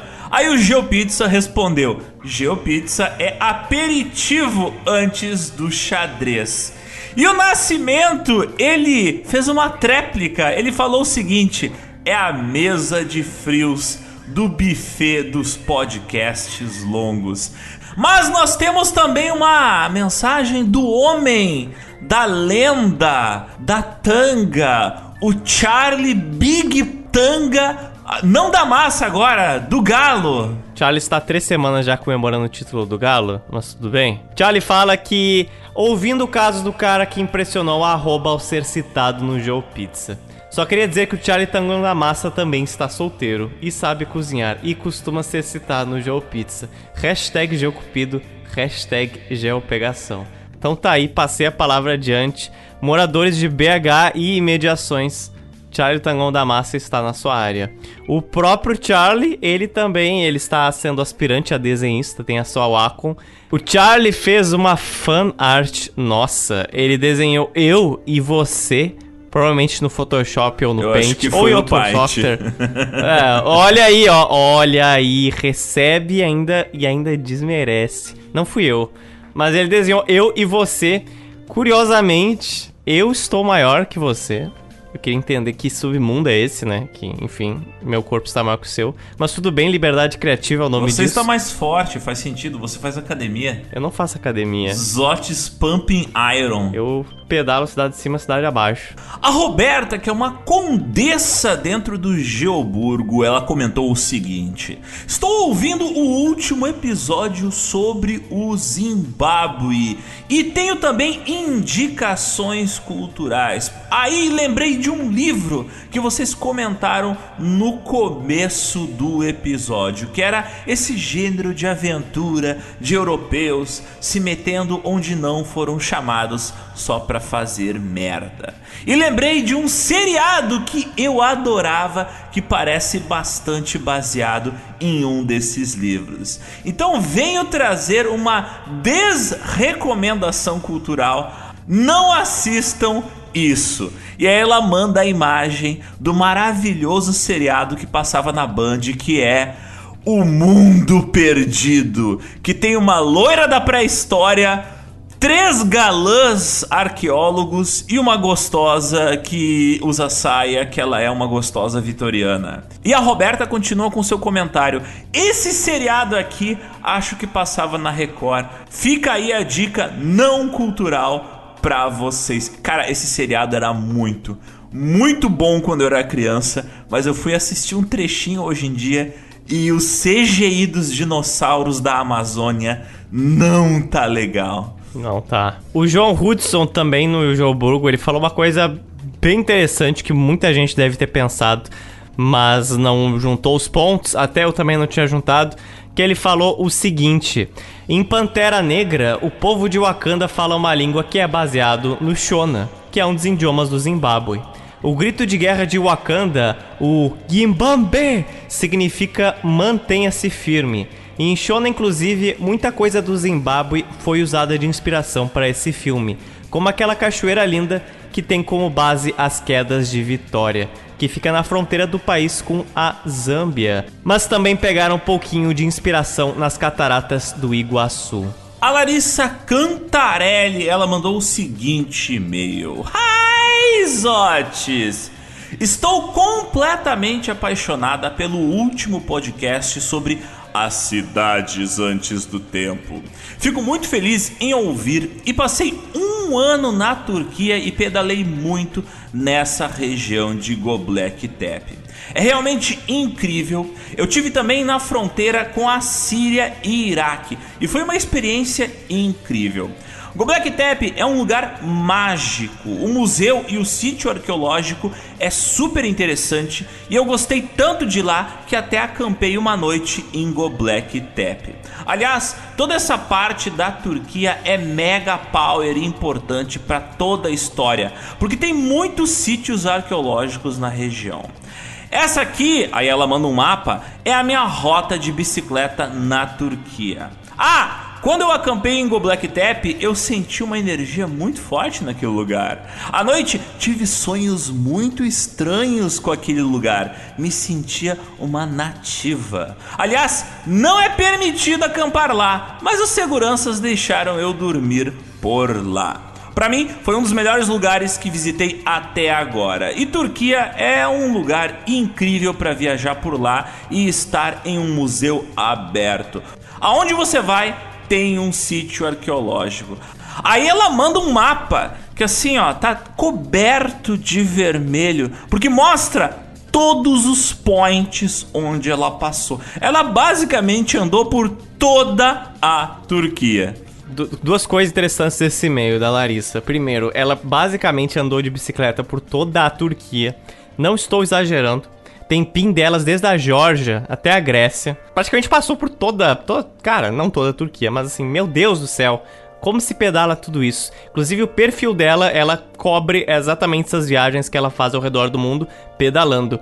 E depois ela manda uma foto da bicicleta dela no sítio arqueológico de Göbekli Tepe, que aí tem ali um tesão, um monolito tesão, mas é claro, é um monolito fake, é tipo uma decoraçãozinha de bem-vindo à Água Black Tap. Mas é muito legal que a plaquinha que, que aponta, tipo, ó, naquela direção fica o Black Tap, tem os tesão. Tá escrito o Black Tap e tem uns tesãozinho assim na placa de trânsito. E eu gostei que ela falou: lá não pode acampar, mas acampei mesmo assim porque os seguranças deixaram. Porque então é o famoso não pode, mas se quiser pode. Eu mando aqui a Tatuana Zanata veio me chamar no Instagram e ela pediu para eu mandar um abraço ao namorado dela. O namorado dela se chama Regis Araújo e ele mora especificamente no bairro Cavalhada, zona sul de Porto Alegre. Então, Regis Araújo, um abraço para esses lados da Cavalhada, essa linda artéria que cruza aí a zona sul, a zona sul mais sul ainda, que é por onde todo mundo passa para ir para Ipanema, todo mundo passa com as suas SUVs ostentando ou quase isso. Muita força para quem mora na Zona Sul. Brincadeira, amo a Zona Sul, mas morar na cavalhada é, é, é, né? É, né? É, né? Força, guerreiro! Te amamos. No Twitter, temos um comentário do arroba. Ele fala o seguinte sobre o episódio sobre Fordlândia. Muito bom o episódio, me fez pensar no Gurgel. Por isso, gostaria de pedir um episódio para o GeoPizza sobre a história do Gurgel. Até tem alguns podcasts sobre o assunto, mas a qualidade do GeoPizza é indescritível. Aparentemente o Geoburgo está cada vez mais rebelde. Forças ocultas conspiram para que seja derrubado a forma. Mais rebeldes, Otis! O Mais Geoburgo rebelde. gerou seu próprio podcast, o Astroburger. Você quer mais rebeldia em relação a este grupo do WhatsApp que cria seus próprios podcasts paralelos? Então não basta isso, ainda o ser humano aqui, eu só quero viver. Aí eu dou lá uma pedalada no Strava. Aí depois o Strava dá postar foto com o seu trajeto que você pedalou. Aí eu posto o trajeto e uma foto minha. Aí o Murilo chegou no Geoburgo e falou assim: Não, deixar aqui minha nota de repúdio, que o Zotis ele pedala 20 km de bike e depois ele tira uma foto parece que ele acabou de sair do banho. Eu tenho certeza que isso é montagem, eu tenho certeza que ele, ele fala pra Betina dirigir, bota ela no carro, fala, faz ela, levar ele com o Strava rodando, aí chega, dá uns 19 km ele fala, beleza, agora a gente pode parar. Aí ele para, pega a bike, tira a foto e fala, ó, pedalei 20 km galera, isso aí, estamos voltando pra casa. Isso aí tá errado. Isso aí é pra onde vai a lavagem de dinheiro do GeoPizza. É pra aparência dos OTS. E aí não bastasse isso. Entrou nessa jogada quem, Alexander? Quem entrou? Quem entrou? Quem será que entrou nesse, nesse esquema? Olha só, não sei, mas alguém foi apoiar o Murilo, chamado Senhora Sua Mãe, e ela mandou o seguinte. Ah, O bonitinho tá fazendo caixa 2 para manter a beleza. Cabelos sedosos, existe gasto de milhões. Pra que, que ele tem que manter a beleza? Fazendo caixa 2 do GeoPizza. Então tá aí, subversões. Mas daí fica a pergunta, Zotes. Será que isso não faz um link completo? Será que não é um ouroboros de indícios que provam que todo o dinheiro desviado do GeoPizza ele vai para a criação de deepfakes? Por exemplo, já foi provado que eu não existo, que eu sou apenas uma faceta da sua pessoa. Tanto é que eu acabei de ler um e-mail ali que veio na minha caixa de e-mail, mas diz sim. você que veio na sua caixa de e-mail. Talvez até minha mãe seja um personagem que você criou na sua cabeça para lhe punir pelos seus pecados pecaminosos. GeoPizza é criação de um homem só. Ou será que eu não sou ninguém também? Descubra. Muitas faces, mas nenhuma presença. Vários reflexos, vários espelhos, mas sem luz nenhuma. E por último, um grandiosíssimo salve pro Igor Duarte Aguiar, que ele foi de um conde para o infante. Então ele subiu na sua categoria de contribuição do GeoPizza. E você que está escutando nem se prestou para assinar o plano mais barato. Veja só que absurdo. Você tem que se redimir agora. Então é isso, Zotes. Temos mais um episódio frustrante, cheio de desesperança em relação à arqueologia brasileira, lembrando-nos do quanto foi destruído daquilo que poderia nos dar mais conhecimento sobre os povos pré-colombianos, pré-coloniais. Olha, na verdade temos uma pintada de esperança, pois sambaquis estão sendo muito estudados no Brasil, mas nós temos uma edição, uma breve edição sobre o nosso Brasil pré-colonial. Novamente, tivemos uma no início do ano, agora tá tendo uma para fechar o ano. Olha só que ciclo lindo encerrando. É um ouroboros de indígenas existindo, persistindo no Brasil pré-colonial. Olha que legal. Quem sabe o primeiro do ano que vem a gente também comece com indígenas. É um tema tão amplo, tão pouco estudado. Vale a pena a gente continuar aqui falando deste Brasil tão pouco falado. E é isso então. Aguardem a próxima edição porque vocês vão ficar surpresos. Vai ter vai ter sangue! E talvez a gente tenha até uma, uma trilogia, quem sabe? Não sei. Aham, essa não é a última edição do ano, meus caros. Vamos ter uma última edição quando? Dia 31.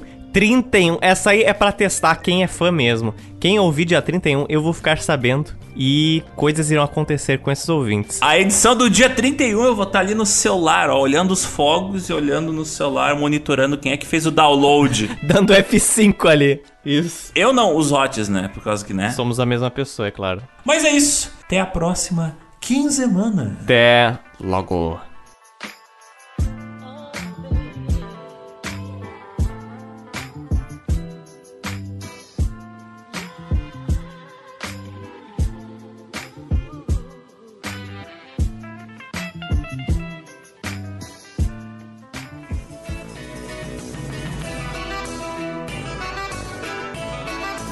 Novamente, o homem está entre nós.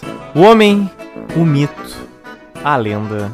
Ele mesmo, Charlie Tangão da Massa. O microfone, o gel, é seu nos próximos minutos. O que mais acontece nesse confuso caminho aéreo que vai do Brasil até Brasília? É, uma constante em aeroporto é o seguinte: geralmente o passageiro que chega faltando uns 5 minutos para fechar o check-in é o cara que vai trazer problema.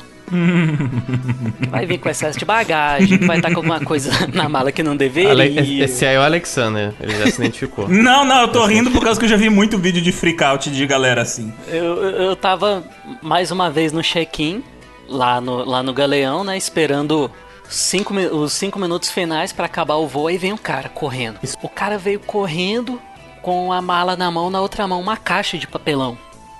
e assim, existe uma orientação que caixa de papelão tem que ser revistada. É, se tiver com durex, problema do passageiro. A gente passa a faca, abre, olha o que, que tá lá dentro e depois embala a caixa de novo. Tem, tem que verificar toda a caixa de papelão. Aí chega o cara, Pô, dá tempo ainda de fazer o check-in pra Brasília? Vem, cara, chega aí, bora fazer. Aí, antes mesmo de eu perguntar o que que tinha na caixa dele, ele vira para mim e fala: Ah, eu tô levando cachorro quente pra Brasília. aí eu, Não. Aí eu. Aí eu. Cachorro quente, senhor. Assim, o senhor tá levando salsicha e tal, porque tem que ir num numa caixa de papelão, de isopor, fechada e tal. Não, não, aqui, ó. Ele abriu a caixa, aquele cheirão de cachorro quente e aquele Deus. monte de cachorro quente embalado literalmente pra viagem. aí eu. Aí ele, não, aqui, ó, tô levando cachorro quente pra Brasília. Eu parei, fiquei olhando assim para ele, tipo. Cara, tipo, não existe cachorro quente em Brasília? É o que eu falei, as pessoas acham que Brasília só tem o plano piloto, as duas torres, as duas meia-lua e não tem mais nada, é só cerrado. Não tem nem cachorro quente. Elas acham que não tem nada. Ou o cara trabalhava por Uber Eats, né? Também não sei. Claro. Não, o pior é que ele trabalha no aeroporto de Brasília. Aí. E faz Mas... uma coisa dessas. é, pois é. E, e assim, na época eu ainda era novato na companhia aérea, e no treinamento inicial, o pessoal falou, ó alimento, especialmente que tem um cheiro forte, não pode ir em caixa de papelão, tem que ir numa caixa de isopor, fechada, bonitinho, lacrada, não sei o que. E aí eu fui falar com ele, falei assim, ó, ok. Aí, e morrendo de curiosidade, querendo saber por que diabos ele queria levar cachorro quente pra Brasília, mas tá. Ah, mas, senhor, tá, mas o senhor tem que levar numa caixa de isopor, embalado, não sei o que. Aí, não, eu trabalho no aeroporto. Isso aí não é explosivo, não é inflamável, não é oxidante, eu posso levar. Deus do céu. Tudo bem, so, mas Bateu eu... a carteira de eu sei mais do que você. Esse cara é mais chato que tem. Aí eu, é, mas é um alimento perecível e alimentos precisam ser levados numa embalagem apropriada. Aí ele, cara, pelo amor de Deus, deixa eu levar esse cachorro quente. Nossa, o cara se meteu numa fria muito grande, velho. A gente só sabe a ponta do iceberg. Oh, aí. aí eu, eu olhando para ele assim, falando assim, ó, se dependesse de mim, você levava o que você quisesse, mas tem que ir numa caixa apropriada. Aí ele, não, deixa eu te contar a história. É porque aqui Ai, no Rio Deus. de Janeiro, eles fazem cachorro quente com linguiça. Eu, sim, realmente. Eu sou de outro estado e realmente, isso é coisa daqui do Rio. aí, pois é, e aí eu tô levando pra minha namorada, pros meus amigos, meus parentes experimentarem, deixa eu levar. Eu falei, cara, mais uma vez, velho, se dependesse de mim, você levava, mas tem uma norma, não sei o quê. Aí ele, Não, e também eu tenho um amigo que é dono de uma lanchonete lá em Brasília e, eu, e ele não acreditou. e aí ele apostou que se existisse cachorro quente de linguiça, ele me dava um ano de lanche grátis. Aí eu quase falei.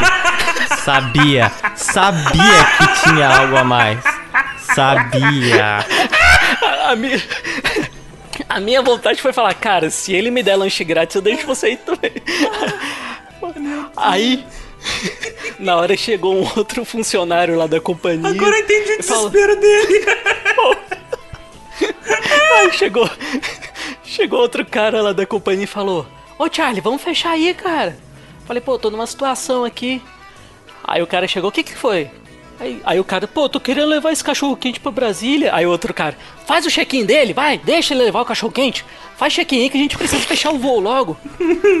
Meu Deus. Tá bom, aí, beleza. Foi lá, fez o check-in do cara, imprimi a passagem, despachei a mala. Falei, beleza, cara, vai lá. Aí, pô, brigadão, e saiu felizão com a caixa de cachorro quente dele. E ele levou uma caixa de cachorro quente. Queria, do Rio cara. pra Brasília. Não, ele não levou uma caixa de Brasília. cachorro quente. Ele levou um ticket de que valia um ano de lanche grátis. Meu Pois Deus. é. Valor agregado, cara. Valor agregado. Impressionante. É, essas são duas das histórias que vão estar no meu livro. Fantástico. em breve, próxima edição, teremos muito mais. Talvez não de Charlie, mas igualmente icônicas. Charlie, pelo amor de Deus, quando for lançar o teu livro, avisa que eu faço de graça propaganda dentro do GeoPizza. Por Beleza. favor. Por favor. Eu compro, não precisa nem me dar de presente. Eu compro pra poder aumentar o número de vendas, velho. Eu compro e distribuo pros meus amigos umas cópias. Que coisa, que coisa, que coisa. Nossa, isso, isso é tão Brasil. Isso é tão perfeitamente Brasil. Pegar o cachorro quente pra, prov... pra ganhar um ano de lanche grátis só no, só no Brasil. Só no Bom, Brasil. como cara. eu digo, o mundo é muito mais Brasil do que o resto do Brasil. A gente tem a impressão de que essas maluquices acontecem só em voo doméstico. Mas eu trabalhei depois numa companhia aérea europeia, assim, cara. Falei. Os mesmos malucos que voam pro Brasil voam pra Europa também. Falei, velho. Falei, ser humano, cara. Não tem essa de fronteira no ser humano. O ser humano é maluco. E assim, as pessoas têm a ideia errada de que a gente vai pro aeroporto querendo ferrar com a vida de todo mundo. Não, velho. O que eu quero é que todo mundo embarque logo, viaje logo, porque aí é menos problema pra eu resolver. Vou pra casa tranquilão, a pessoa vai pra casa dela, tá todo mundo feliz. O que as pessoas não entendem é que você e outras centenas, milhares de profissionais fazem o dificílimo trabalho de encaixar na mesma agenda 200, 150 pessoas. Todas elas têm que estar alinhadas com o mesmo horário para pegar o mesmo avião. Então, se tu não respeita as regras, dá problema. O mínimo que tu tem que fazer é chegar no horário para pegar um avião que outras 200 pessoas vão pegar. em segurança. É isso que muita gente não se toca na aviação.